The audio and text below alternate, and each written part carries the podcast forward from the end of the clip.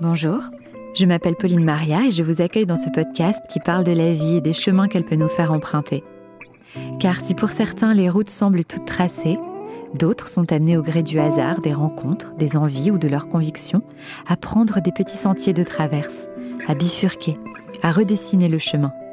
Que ce soit sur le plan personnel, intime ou professionnel, les femmes et les hommes que vous allez entendre ici ont tous un point commun.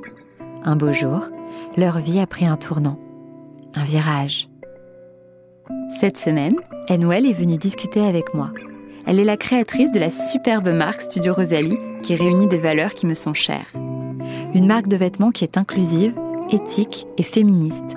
J'étais donc honorée de revenir avec Enwell sur le moment où, un soir, dans son bain, elle a décidé sur un coup de tête, sans aucun business plan ou filet de sécurité, de se lancer dans cette grande aventure. À l'époque, Enwell avait fait les beaux-arts et travaillé dans un musée. Mais malgré le fait qu'elle avait déjà dû tant se battre pour faire ses études et travailler dans ce milieu-là, elle aspirait à autre chose. Elle m'a raconté comment, en étudiant une œuvre, elle pouvait passer du temps à admirer la beauté d'un détail, un col, une manche, comment elle avait toujours eu au plus profond d'elle ce rêve de créer sa marque. Elle m'a aussi raconté sa colère quand ses études dans l'art lui ont ouvert les yeux sur ces grandes femmes que l'histoire a simplement effacées, et comment ça l'a inspirée dans la direction artistique qu'elle a donnée à Studio Rosalie, sa marque que beaucoup de femmes s'arrachent et qui est désormais en vente aux Galeries Lafayette. Je vous souhaite une bonne écoute. Bonjour Enwell. Bonjour. Comment ça va euh, Ça va très bien, merci de me recevoir.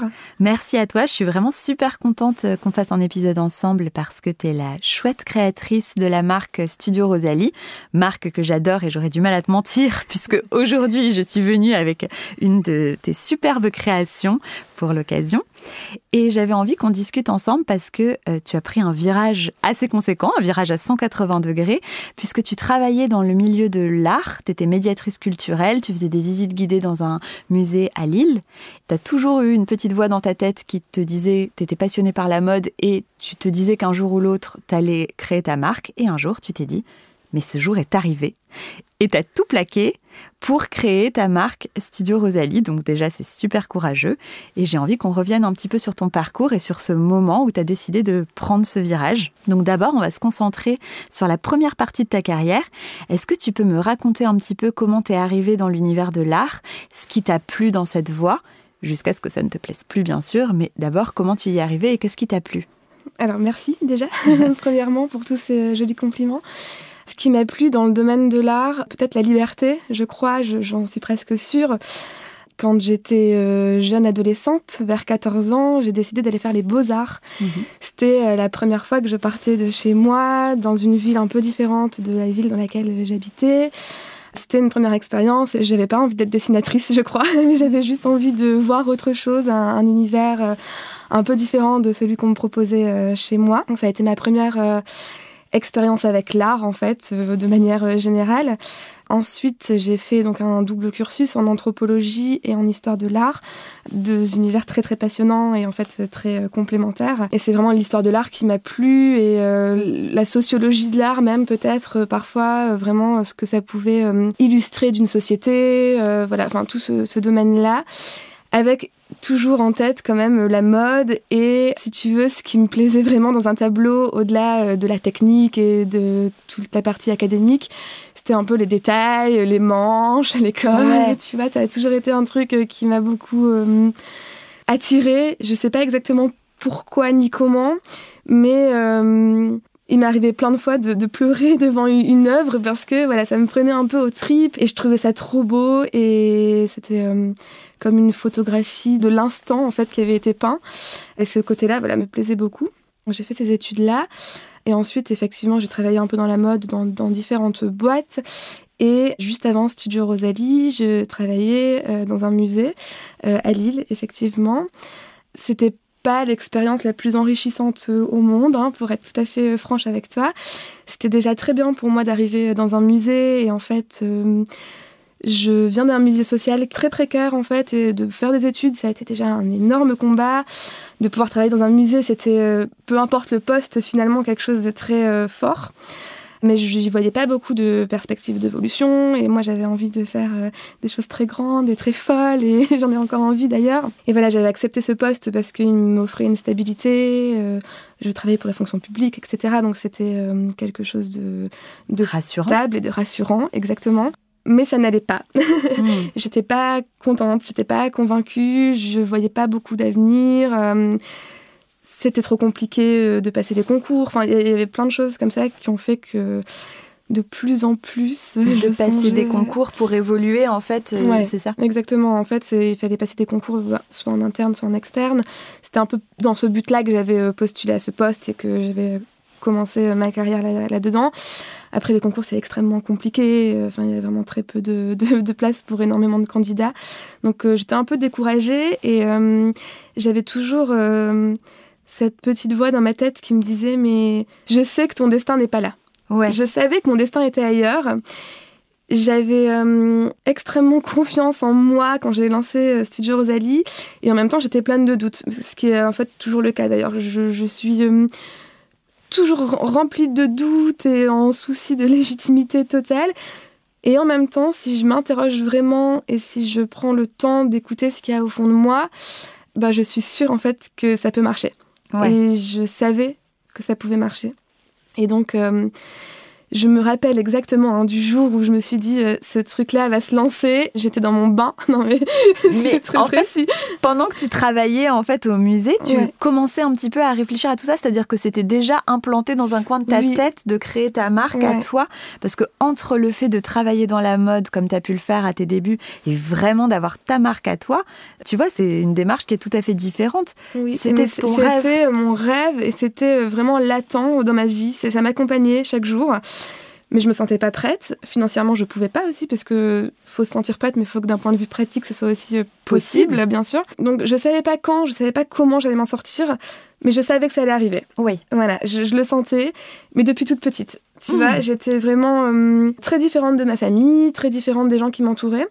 Je savais qu'il y avait un quelque chose en moi qui fait qu'un jour, ben, je serais libre de faire ce dont j'avais envie euh, et d'arriver quelque part. Hmm. peu, importe finalement où on arrive, mais d'arriver à l'endroit où j'avais envie d'être. Et donc, euh, ce fameux jour où j'ai décidé que j'allais faire ce truc-là, j'avais passé une journée vraiment nulle en fait au travail où je m'ennuyais parce que je faisais un peu de médiation culturelle, je faisais aussi de l'accueil. Enfin, tu vois, c'était pas. T'étais euh, polyvalente. Oui. Un peu couteau suisse. Voilà, c'était ça et c'était pas le job qui m'intéressait euh, le, plus au monde. Et euh, t'as pas appris énormément sur euh, l'art, par exemple, en faisant des visites guidées, etc. Si, bien sûr, et aussi parce que je continuais moi de me cultiver à côté, mais c'était pas, enfin, en soi, je voulais faire quelque chose de plus grand. Hmm. Tu vois, j'avais envie d'autre chose. Ouais, de liberté, et de, de quelque chose d'un peu plus grand et de plus dingue et de plus. Je sentais qu'il fallait que je le fasse, quoi. Et donc, j'avais passé une journée euh, qui était pas chouette, avec des très mauvaises énergies. Euh, je suis rentrée en me disant, mon Dieu, je me vois pas faire ça toute ma vie, c'est pas possible. Là,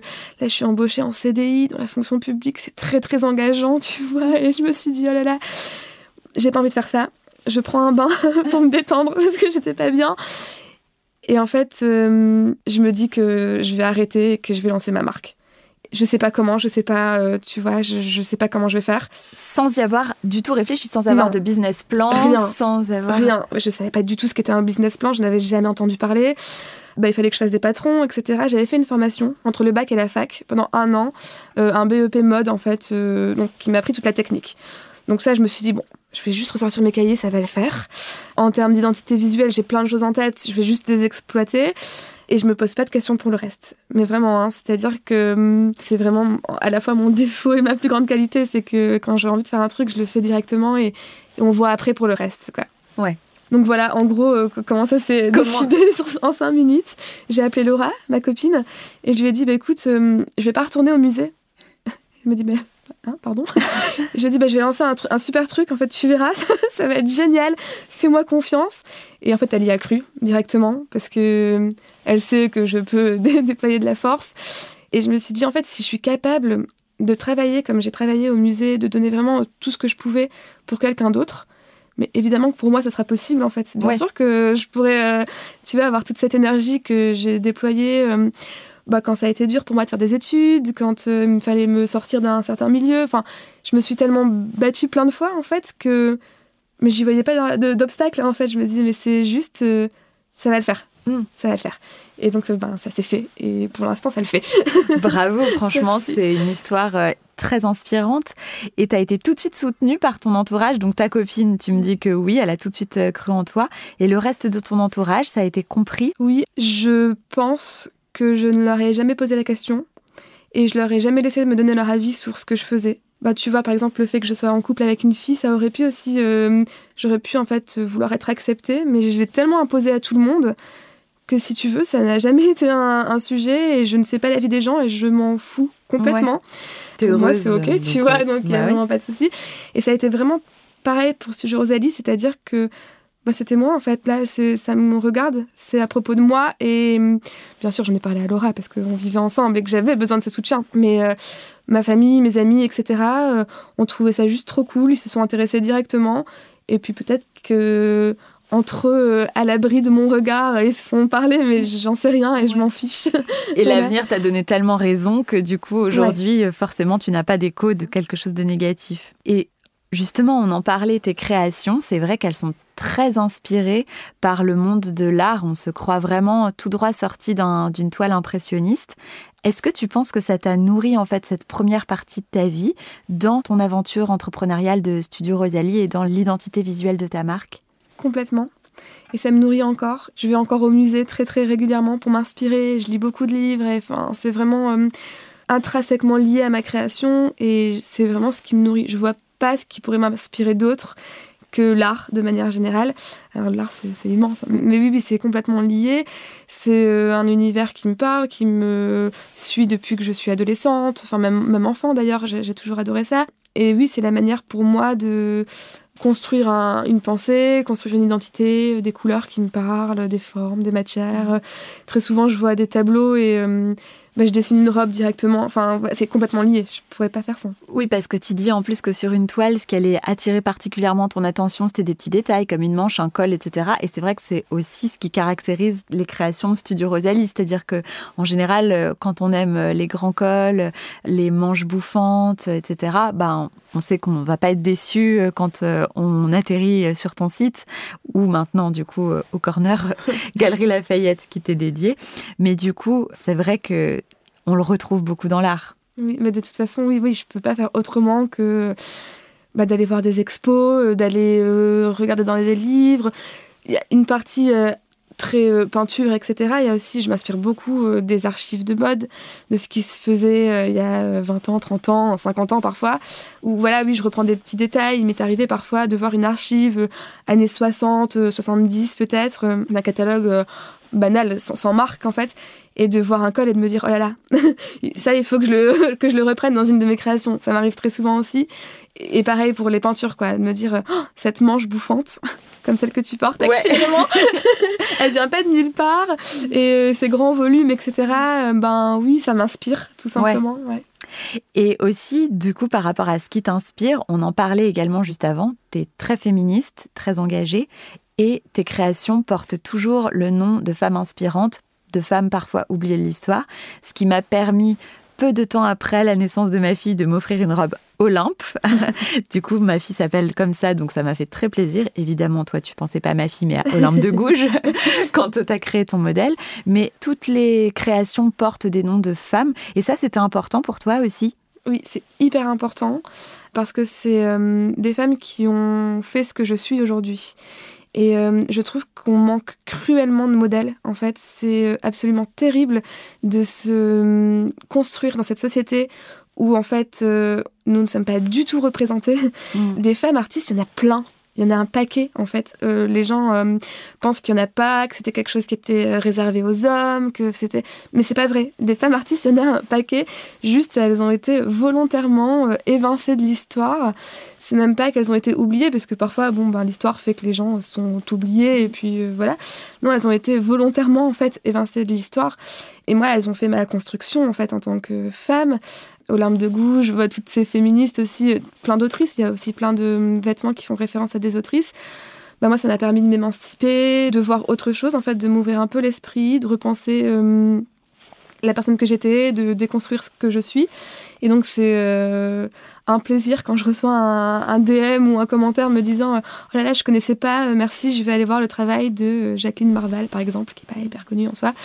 Bah, ça me fait trop plaisir parce que je me dis que c'est euh, bah, une inspiration de plus pour avoir le courage de faire de prendre sa vie en main. Puis tu mets un petit peu ta pierre à l'édifice, c'est-à-dire que tu essaies un petit peu, tant bien que mal, de redonner finalement l'histoire qu'elle méritait à ces femmes-là.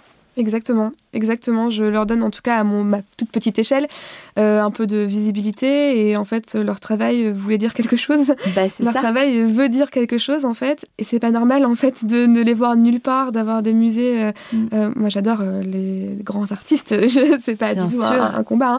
mais c'est pas juste en fait. Je veux dire, on a besoin de modèles on a besoin euh, d'un autre discours que celui qu'on nous sert tout le temps. Mm. Et voilà, c'est ma façon à moi de prendre la parole sur ce sujet-là euh, de manière un peu ludique, puisque c'est des, prénoms, et puis on a, si on a envie d'aller plus loin, on peut en partageant quelquefois leurs œuvres, etc. C'est juste euh, mm. à ma petite échelle leur donner un peu de visibilité. Tu le proposes beaucoup sur ton compte Instagram, justement, quand on te suit, si on est euh, féministe, si on aime aussi un petit peu la mode. T'apprends un petit peu aussi à reconnaître des époques aux personnes qui te suivent. Ça aussi, c'est important pour toi de perpétuer les traditions? Oui, c'est important de les perpétuer. Euh, mais c'est important de les faire évoluer également. C'est-à-dire que moi j'adore la mode, mais je déteste la mode d'aujourd'hui. Mhm. je déteste cette mode totalement euh, dévastatrice. Donc, oui, on, perpétue les traditions, euh, le travail artisanal, tout ça. Enfin, je veux absolument que ça reste. C'est trop important pour que ça parte. Mais par exemple, je pense euh, à la fourrure. Mhm c'est une tradition et on pourrait se dire euh, bon ben voilà ça a toujours été comme ça euh, finalement euh, en France on fait ça et puis et puis voilà je suis pas tout à fait d'accord non plus. Donc je pense que c'est bien de perpétuer les traditions mais de les remettre en question tout le temps avant de s'engager dans ça et de s'interroger tout le temps surtout mm. mais tout. Ouais. Et puis aussi par rapport à la manière de produire toi aussi tu es très engagé par rapport à l'environnement et aussi le côté social de la production d'un vêtement. C'est-à-dire que t'invite aussi à s'interroger euh, sur euh, bah, le vrai prix d'un vêtement. C'est-à-dire que quand on s'offre une pièce de fast fashion, au lieu de se dire mais pourquoi cette pièce-là de petit créateur coûte si cher, on devrait plutôt se demander pourquoi cette pièce de fast fashion coûte si peu cher en fait? Et du coup, euh, ça, toi aussi, tu es très transparente par rapport au prix. C'est-à-dire que quand on te demande, quand tu fais par exemple des ventes d'archives, est-ce que les prix seront plus intéressants? Bah, Tu réponds toujours qu'en fait, tu vends au juste prix et que ce prix-là correspond à ce qu'il faut pour se fournir dans des matières nobles, euh, payer correctement les personnes qui travaillent dessus, etc. Et que forcément, c'est impossible en payant un chemisier 20 euros. Enfin... Ah oui, complètement. Oui, oui. Non, mais en fait, c'est exactement ça. C'est que hum, je déteste un peu ce principe de solde parce que j'ai l'impression que euh, euh, à deux périodes de l'année, on paye moins 40%, un truc qu'on paye beaucoup trop cher tout le reste du temps finalement. Bah oui. Parce que si on peut vendre quelque chose à moins 40% en se faisant évidemment encore un bénéfice, hmm. c'est que les voilà le, vrai prix n'en est pas. Voilà, hmm. exactement. Et donc c'est oui, c'est exactement ce que je dis, c'est que euh, bah, un vêtement, ça a un prix, la matière, ça a un prix, le savoir-faire a un prix, les personnes qui sont derrière a un prix, enfin tout ça, ça fait partie de, l'achat et je pense que les gens n'ont pas conscience. Ce n'est pas possible d'acheter un vêtement au prix d'un sandwich. Enfin, je veux dire, hmm. ça n'a pas de sens, quoi. Mais je pense que les gens le font pas exprès. Je pense que tout est absolument fait pour pas qu'on s'interroge là-dessus. Et euh, c'est aussi euh, ça que j'essaye de faire, en fait. C'est juste de conscientiser les choses. Tu remarqueras, mais je ne blâme jamais personne, en fait. Moi, je, comprends les gens qui ont chez, euh, chez Primark, les mères de famille, qui ont. Enfin, c'est vraiment tout est fait euh, pour que à la rentrée, on aille chercher des nouveaux vêtements pour l'école, etc.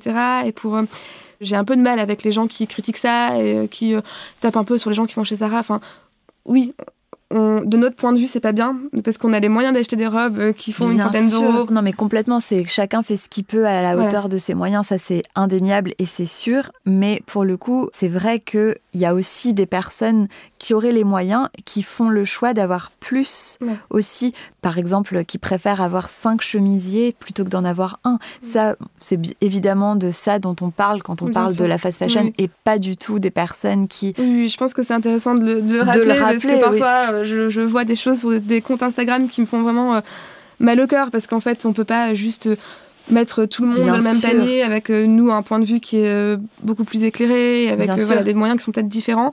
Mais effectivement, oui, moi je pense qu'il faut juste consommer moins. C'est ça, et mieux. Mais mieux. Mais oui. surtout que pour revenir, tu vois, par exemple, à l'exemple que tu donnais sur une mère de famille qui joint pas les deux bouts, qui doit euh, habiller ses enfants parce que bah ils grandissent vite et du coup il faut vite enfin malheureusement ça c'est incompressible tu vois quand ton enfant rentre plus dans ses vêtements faut bien en racheter et par exemple pour chiner sur Vinted euh, etc pour essayer de limiter ton impact faut aussi du temps qu'elle a pas Oui, forcément etc donc ça vraiment oui. c'est à part on n'en parle Voilà. pas, bien entendu. et puis de toute façon, chacun va aussi à son rythme, c'est-à-dire qu'il y a peut-être quelqu'un qui va euh, acheter chez Zara, mais à côté faire d'autres efforts que bah, nous on fait pas. Enfin, tu vois. Bien sûr, ouais. Donc euh, vraiment, c'est pour pas pour juger qui que ce non, soit, mais c'est pour dire que toi ta oui. démarche de production.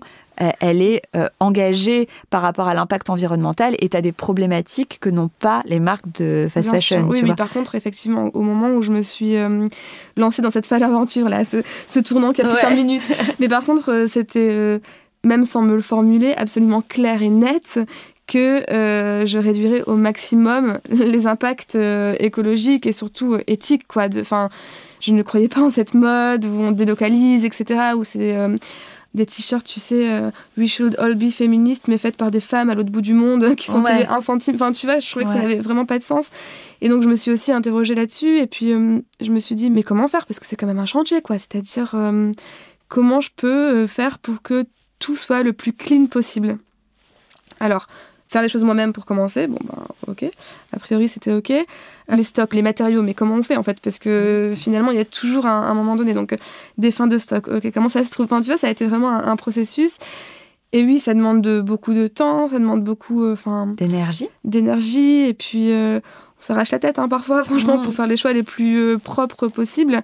Mais c'est par contre inenvisageable de faire autrement. Mm. C'est-à-dire que même si demain ça grandit à une fulgurance pas possible, ce que je me souhaite, mais ça restera toujours sur ce principe-là, parce que je veux que ça soit inclusif, je veux que toutes les filles, toutes les femmes puissent s'habiller chez moi. Enfin, c'est, il n'y a pas de limite de taille, quoi. C'est-à-dire que vraiment, en fait, euh, j'ai des patrons qui sont gradés jusqu'au 48, 50, mais c'est juste parce que je les ai dans un classeur. Mais si j'avais besoin d'avoir euh, du 52, du 54, on le fait Mm. au même prix. Enfin, il n'y a pas de. Vraiment, ça, c'est trop important pour moi aussi.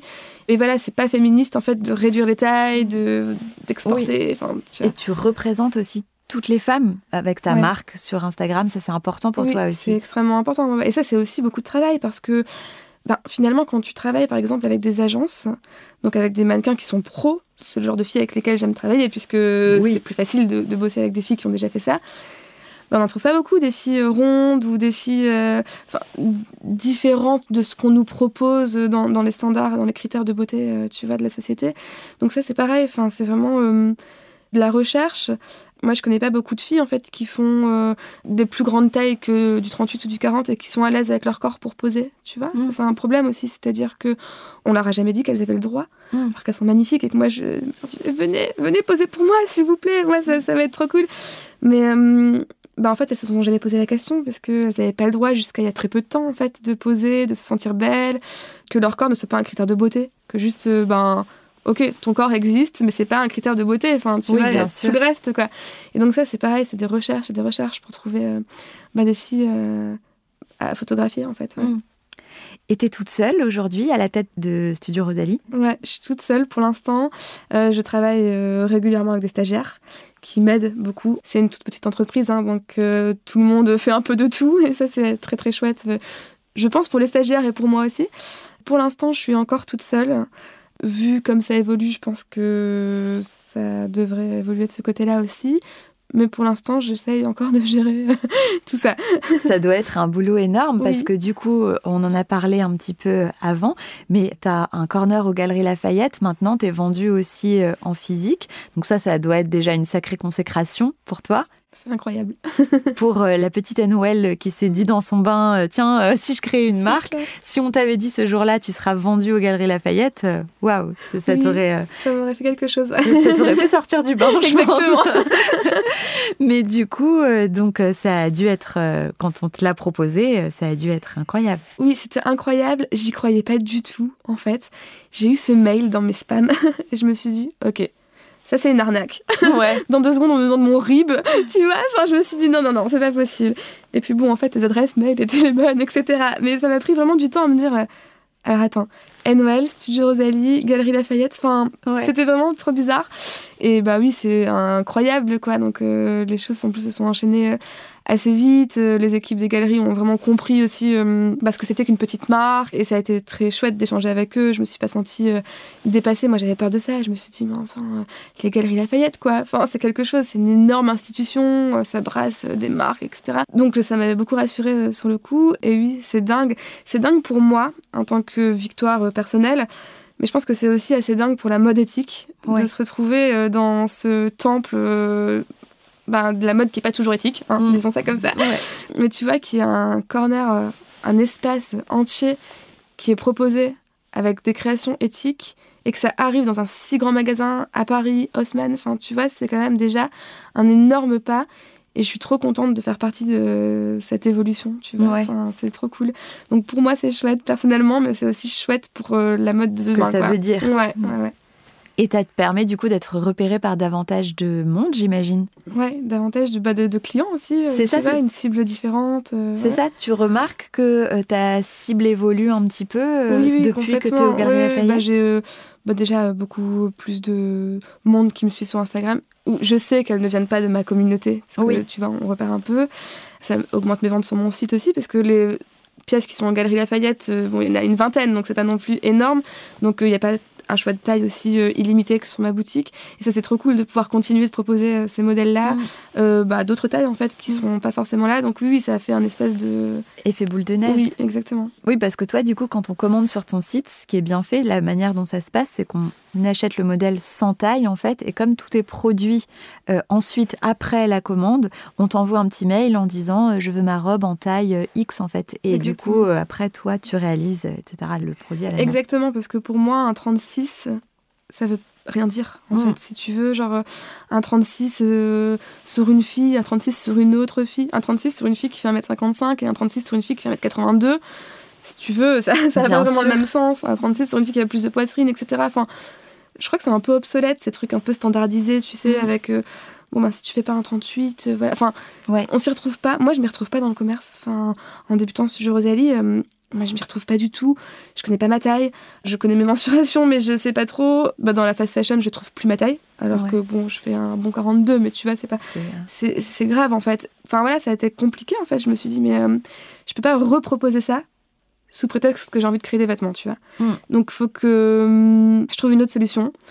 Je vais faire ce dont j'ai envie, je vais créer, etc. Toute la partie direction artistique qui, bien sûr, m'anime énormément. Mais je vais faire ça proprement et ben moi, toutes les années où ça a été compliqué de m'habiller dans le commerce, ben je veux pas que ce soit le cas pour mes clientes à moi. Et, euh, et je veux pas qu'elles se sentent exclues de la marque que je propose et euh, de voilà, enfin tout le monde peut être une fille euh, studio Rosalie, a priori. Et en plus, c'est ce que je te disais aussi au téléphone quand on s'était parlé par rapport à cet épisode. C'est vrai que pour le coup, je trouve que c'est une marque qui donne confiance en soi. Tu vois, euh, moi, par exemple, à titre personnel, j'ai commandé euh, une robe euh, de ta marque à un moment de ma vie où je me sentais pas forcément très jolie parce que tu vois, ma fille était petite, etc. Donc, c'était pas un moment où bah, je me sentais le plus à l'aise dans mon corps. Et franchement, je me sentais pas bien dans beaucoup de vêtements et je me sentais bien dans les robes que tu as faites. C'était vraiment des tenues qui m'ont redonné confiance en moi, qui m'ont réappris un petit peu à faire la paix avec ma féminité, etc. Et donc voilà, je trouve que pour ça, euh, ça peut être une source de fierté pour toi parce que j'ai l'impression que c'est vraiment souvent le cas de tes clientes en fait. C'est une tenue, voilà, quand tu la portes, euh, elle raconte une histoire. Merci beaucoup. c'est le meilleur compliment, je pense. Euh, bah oui, oui, forcément, c'est le but. Enfin, mm. Moi, j'ai envie que, avec mes robes, les filles aillent parcourir le monde et elles se sentent super puissantes, comme parfois je peux moi me sentir puissante. Et c'est un truc que si j'ai une once de puissance en moi, je veux la partager. Et, enfin, vraiment oui, t'es pas la première à me le dire, et c'est vrai que quand je reçois ce genre de message, mais j'ai juste tout gagné, quoi, tu vois. Puis c'est ce que je te disais, euh, la création, c'est quelque chose de très solitaire. Mm. Je communique beaucoup sur Instagram, etc. Mais j'ai des moments de grande solitude quand je crée. Et c'est euh, quelque chose de très euh, personnel, en fait, finalement. Donc de voir que vous vous appropriez euh, mes vêtements et que vous allez, je sais pas, à des rendez-vous, à des... j'ai une fille là, qui m'a dit il y a quelques jours, bah, moi je passe mon oral avec ta robe parce que voilà, c'est un truc trop important pour moi. Donc je passe mes examens oraux avec ta robe. Et ben ça c'est incroyable, c'est que genre mes mes robes sont propulsées comme ça dans le monde réel et ça a un impact sur la vie des gens. Et hum, Moi, je suis très comme ça aussi, très euh, vêtements gris-gris, tu vois. Genre, cette veste, je sais que je l'adore, c'est une veste vintage. Et je me suis dit, bon, du courage ce matin. donc, on la met, c'est de la couleur et tout. Et donc, bah, déjà, je comprends. Et bah, c'est trop chouette. C'est mm. vraiment le but.